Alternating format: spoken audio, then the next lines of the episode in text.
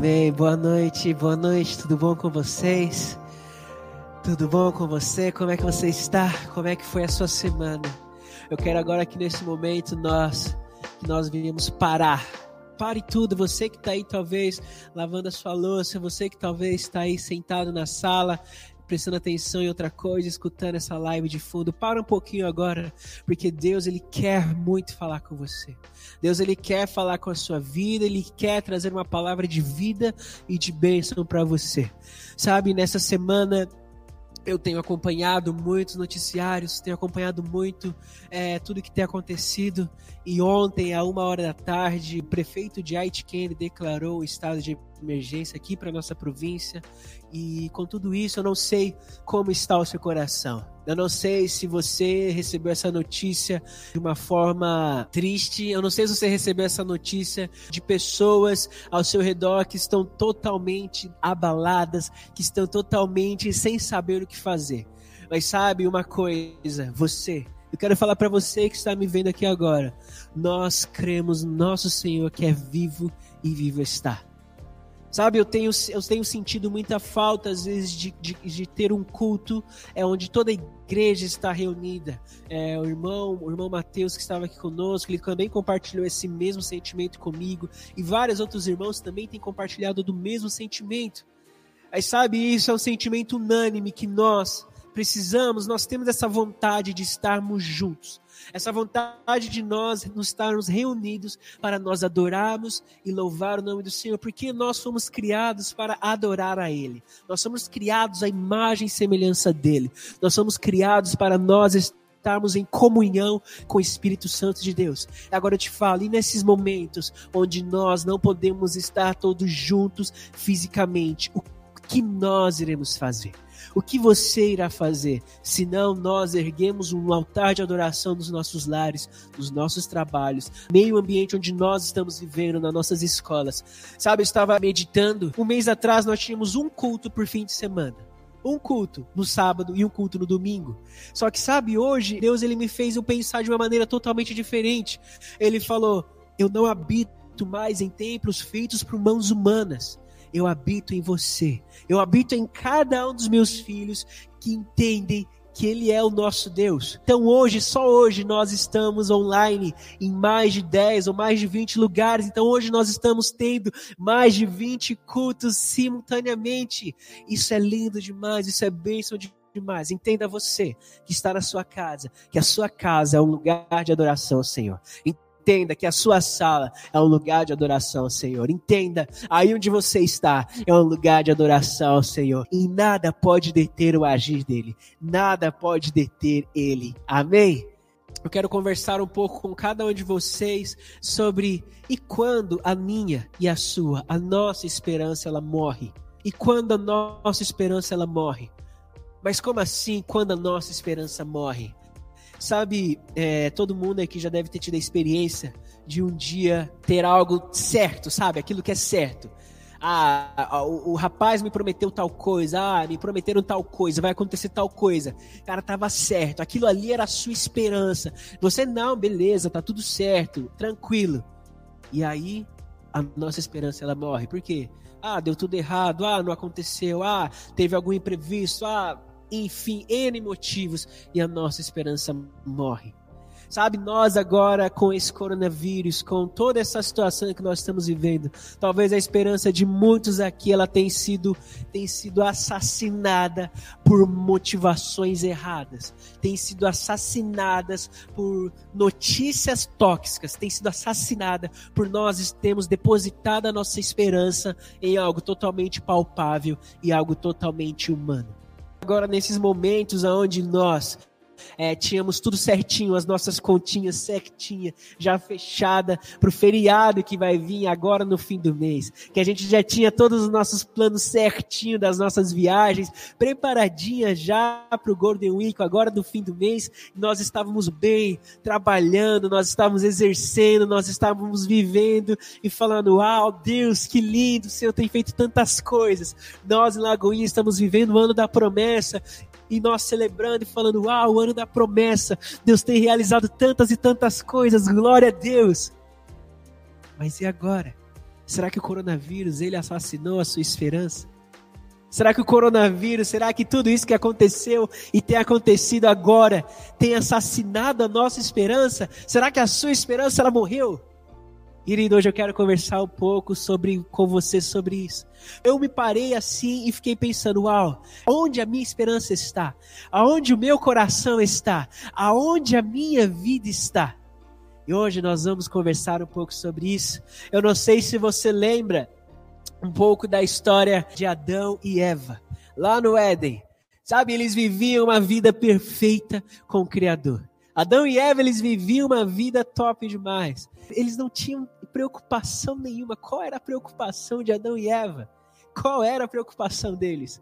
Ah, vou acordar e não sei, deixa eu comer desse fruto aqui diferente que eu nunca experimentei deixa eu fazer tal coisa, deixa eu viver tal coisa, porque daqui a pouco, à tardezinha, eu tenho um encontro com o meu Criador e eu tenho que trocar uma ideia com ele. Talvez essa seria a única, a única preocupação deles. Só que teve um dia em que eles pecaram e comeram do fruto. A única esperança que eles tinham, eles iriam viver ali. Eles nunca tinham provado do mal, porque não existia o mal. Só que um dia eles provaram do fruto experimentaram o que era o conhecimento do bem e do mal. E logo eles perceberam que eles estavam nus. A sentença de Deus para eles era a morte. E nesse momento, talvez a esperança deles no amanhã, ela tinha sido totalmente assassinada. Por quê? Porque a vida, ela era garantida com Deus. A vida estava garantida eternamente com Deus. Mas o momento em que eles experimentaram a morte, o momento que eles experimentaram do fruto, eles sentiram o desespero do amanhã, que seria a condenação, que seria a condenação eterna, que seria a morte. Mas Deus, um Deus tão misericordioso, um Deus tão amoroso, ele já naquele momento, ele pega um cordeiro, ele pega um animal, ele sacrifica aquele animal. O castigo que queria nos trazer a morte estava sobre aquele cordeiro ali naquele momento. E naquele momento o cordeiro é sacrificado. A roupa dele é vestida sobre Adão e sobre Eva.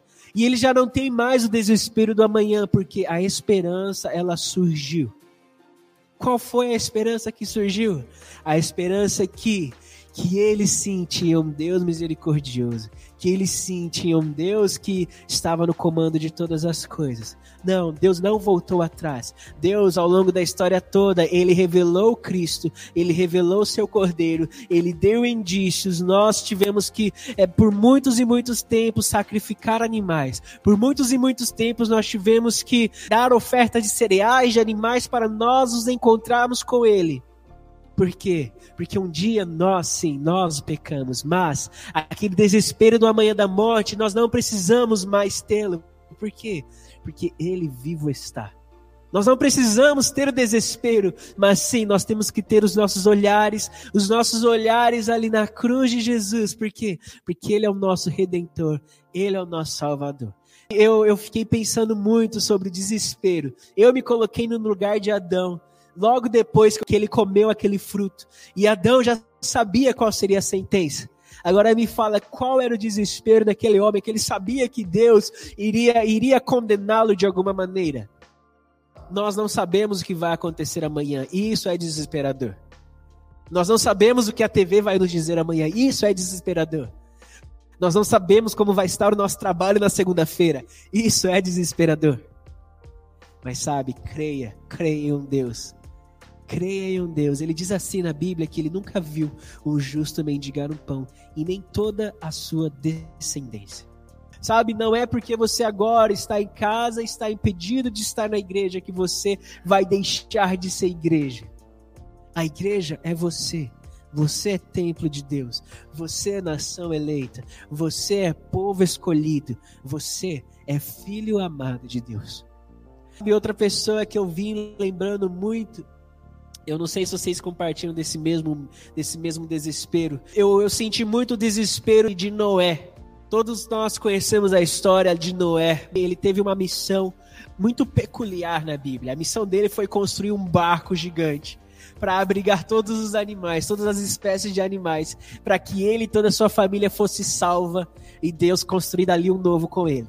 Tá, legal. É uma história linda nós olhando assim. Agora imagina só, querido, quando Noé entra ali naquele barco, Deus ele tranca aquela porta, a água começa a subir e os dias vão, e os dias vão, e os dias vão, e os dias vão, e os dias vão. Eu não sei o que se passou na cabeça de Noé. Eu Deus não deu um indício, falou Noé, daqui tantas horas eu vou chegar aí para te buscar, aí Noé.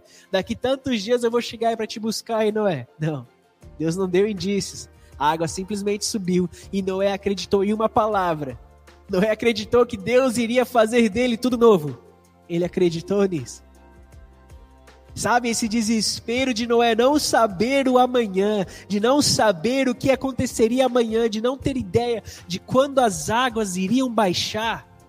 A Bíblia não relata o desespero dele, mas nós, como seres humanos, certamente nós estaríamos talvez desestabilizados, talvez nós estaríamos desesperados, talvez nós estaríamos correndo de um lado para o outro. A diferença daquele que tem esperança guardada em Deus é que ele entende que os dias deles estão guardados na mão do Senhor não estão nas minhas mãos, não estão na força do meu braço. Os meus dias não dependem do meu braço. Os meus dias não dependem do sustento do meu emprego. Os meus dias não dependem daquilo que o chateau ele pode me ofertar. Não depende disso. Depende simplesmente da graça e da misericórdia de Deus. Eu não estou falando para você largar o seu trabalho e viver a vida aí falando, não, agora Deus, não seja responsável. Mas uma coisa eu, eu te quero te dizer, querido, Deus ele não vai te abandonar. Deus ele não vai te desapontar. Deus ele não vai te deixar só. Sabe, do mesma maneira em que as águas subiram e que as águas desceram e que Deus abriu as portas ali e nós achamos que agora era lindo. Deus abriu as portas da arca e agora é tudo novo se fez, tudo novo se formou. Nós vamos viver um novo tempo. Uau, que lindo! Não. Nós, ele teve que trabalhar para construir tudo novo. Mas uma coisa ele tinha certeza: Deus ele já tinha cumprido uma promessa na vida dele e ele tinha certeza que Deus jamais iria desapontá-lo. Eu tenho certeza que Deus ele já cumpriu várias e várias promessas na sua vida. Eu creio que Deus ele já liberou várias e várias palavras sobre você. Eu tenho certeza que Deus ele já cumpriu várias e várias promessas para você. Se você não se lembra de nenhuma, hoje você está aí me vendo, me assistindo, você acordou. Então a vida dele foi renovada sobre você novamente. Então a promessa dele está sendo cumprida. Porque ele vai te desamparar logo agora. A esperança, ela não morreu.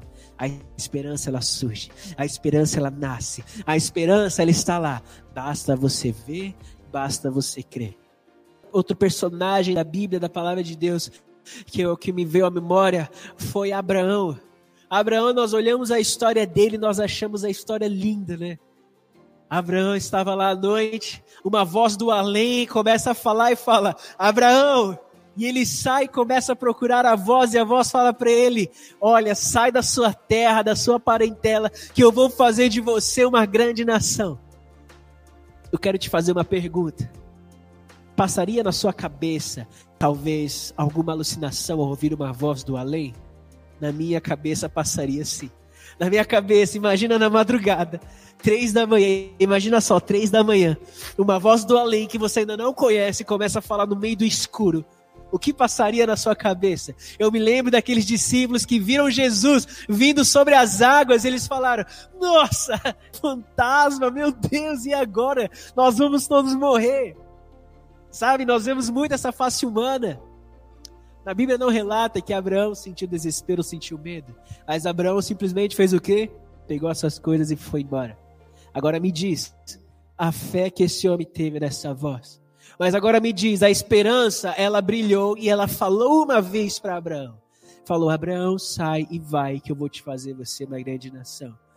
Agora me fala, depois de duas horas caminhando no meio do deserto, no escuro, sem saber para onde você vai, não passa sobre a nossa cabeça. O que é que eu estou fazendo? Para onde é que eu estou indo? Para onde é que essa voz está me guiando? Às vezes o inimigo ele vem semeando essas sementes do mal. Ele vem semeando coisas. Ele vem falando: "Ah, ah Deus, ele esqueceu de você". Você vê, a igreja ela parou. Você vê, isso está acontecendo. Você vê, não tem mais culto presencial, isso e aquilo. Meu querido, não é um culto presencial que vai limitar meu relacionamento com Deus. Não é o inimigo falando aos seus ouvidos que tudo vai dar errado, que sim vai dar errado. Não, isso é mentira. Isso é mentira. Quando Abraão está caminhando e crendo na palavra que foi liberada por Deus. Sabe, eu vejo muito esse momento que nós estamos vivendo, um momento onde, sabe quando Jesus ele fala para os discípulos, olha, nós vamos atravessar a margem do rio e nós vamos até outro lado. E os discípulos falam, ok, sobem no barco e vão. E no meio do mar acontece uma tempestade.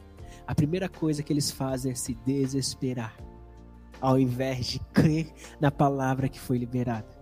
Eu não vejo Abraão se desesperando, falando: Deus me abandonou no meio desse deserto, agora já era a minha vida, eu tinha tudo, eu era um homem rico e bem-sucedido, e agora estou aqui no meio do deserto sem saber o que fazer.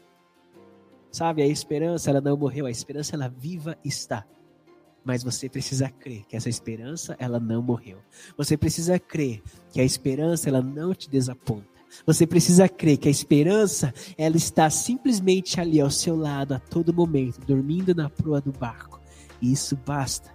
Ele disse para nós que nós iríamos de uma ponta para outra e nós vamos chegar no outro lado. Nós podemos estar no meio dessa pandemia. São tantos casos. Nós podemos olhar para esses números e falar: esses números são grandes demais. Ou nós podemos olhar para a graça de Deus e falar: a graça nos basta, Senhor, cura-nos.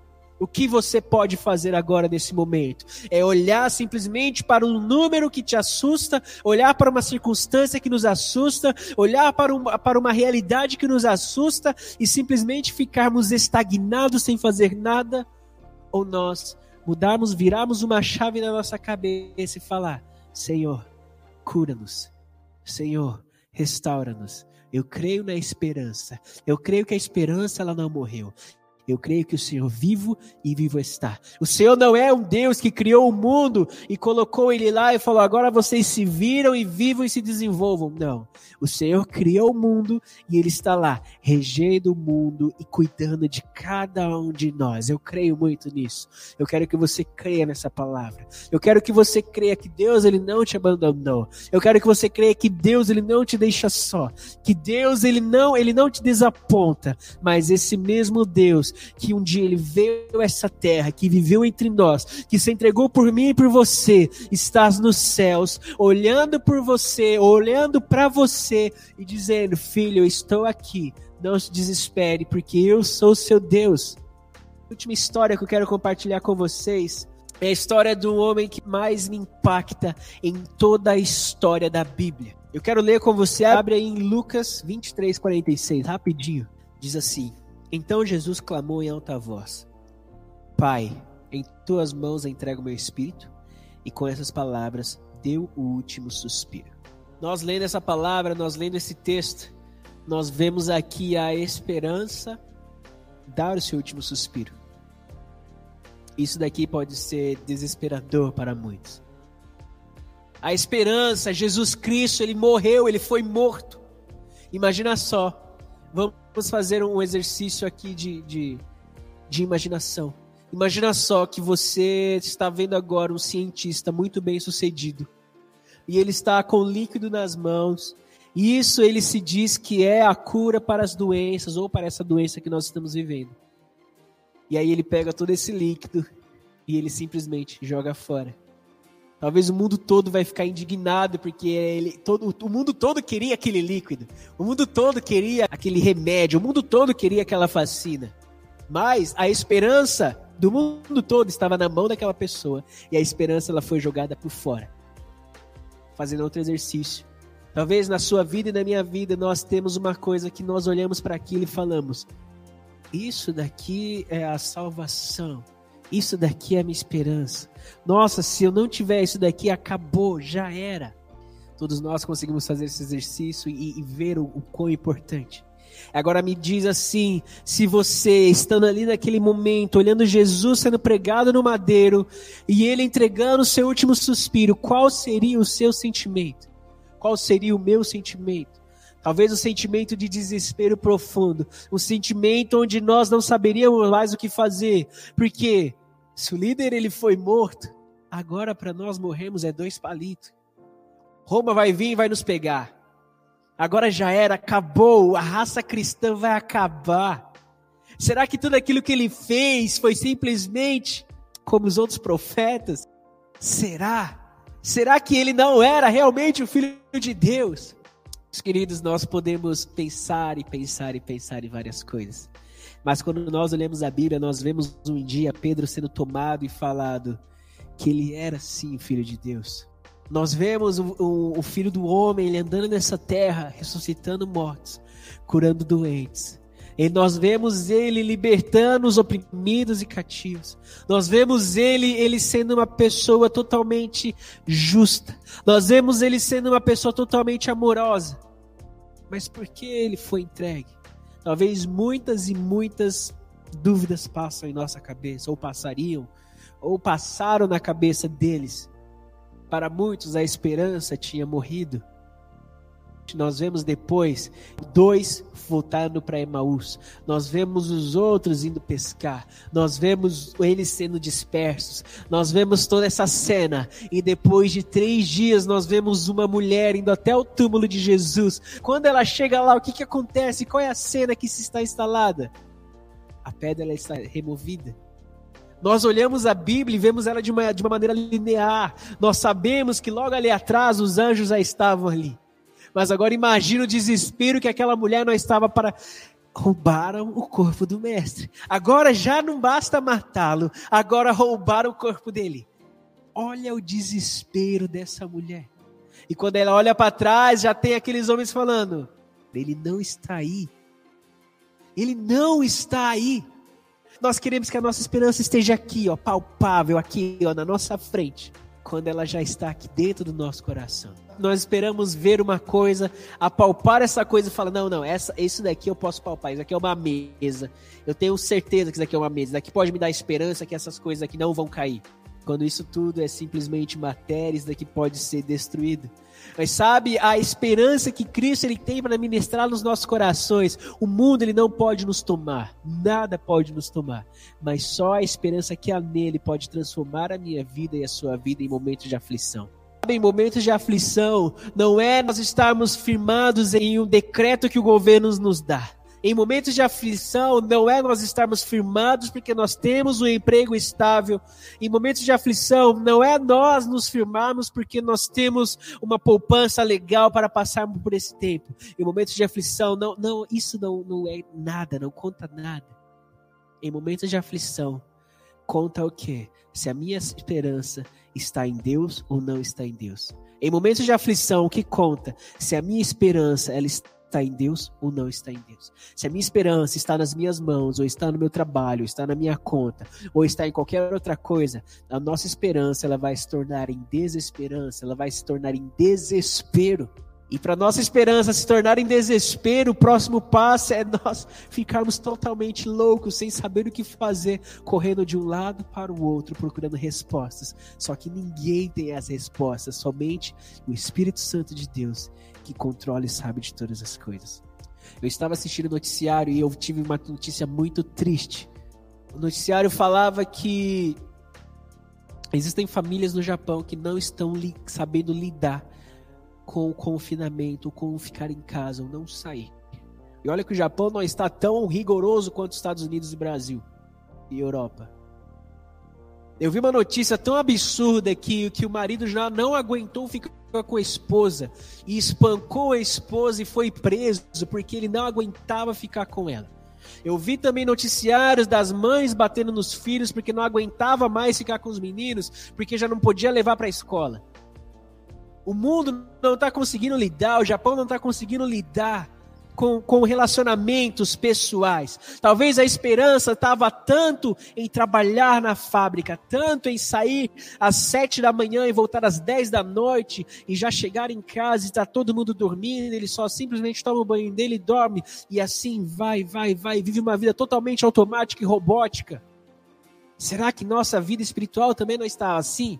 Será que a nossa vida espiritual também não estava de segunda a sexta eu trabalho, sábado e domingo eu faço as minhas coisinhas e tem o horário do culto? Estava tão automática e tão robótica que nós não damos conta, que nós não conseguimos lidar quando nós temos que orar e ler a Bíblia e adorar ao Senhor na nossa casa. Talvez a esperança que nós buscávamos na igreja, Deus ele quer, ele quer mudar uma chave no seu coração e falar: essa mesma esperança, ela também mora na sua casa, tá? Você pode me buscar na sua casa. Você pode me adorar no seu quarto também. Você pode ler a Bíblia no seu quarto também. Você pode também louvar ao Senhor no seu quarto também. Sabe? Nós às vezes não conseguimos lidar com esses certos problemas. E essa certa esperança que nós enxergamos, talvez ela vire em total, em total desespero. E essa, depois que eu escutei essa notícia, eu fiquei tão triste que eu desliguei a TV porque eu não queria mais ver notícias. E eu fui orar por esse país porque, meu irmão, entenda, agora é a hora de você levantar um clamor, de você ir e pregar o evangelho. Mas como pastor, eu não posso sair da minha casa. Você tem esse, esse celular, você tem o seu WhatsApp, você tem seu Instagram, você tem seu Facebook. Você pode muito bem mandar uma mensagem de vida, mandar uma mensagem de salvação. Você pode ligar para alguém e falar: Eu posso orar por você. Nesses momentos, nós precisamos estar unidos. Nesse momento, nós precisamos estar unidos em oração porque daquele mesma maneira em que um dia Jesus ele foi pendurado no madeiro, numa cruz e foi morto pelos nossos pecados, os discípulos, eles provaram por esse desespero da esperança estar morta, aparentemente. Porque ao terceiro dia, a esperança ela nasceu nos corações de cada um. E quando essa esperança ela nasceu nos corações de cada um, todos foram tão impactados que o evangelho ele vive até hoje. Já fazem mais de dois mil anos que Jesus ele pisou nessa terra. E de lá até aqui o evangelho nunca deixou de existir. E não é uma crise de coronavírus que vai fazer o evangelho parar de existir. Não é uma crisezinha que vai deixar o evangelho parar de existir no meu coração e no seu coração. Basta você ter esperança em ser no Senhor Jesus Cristo, que entregou a sua vida por mim e por você. Deus abençoe e tenha uma ótima noite. Tchau, tchau.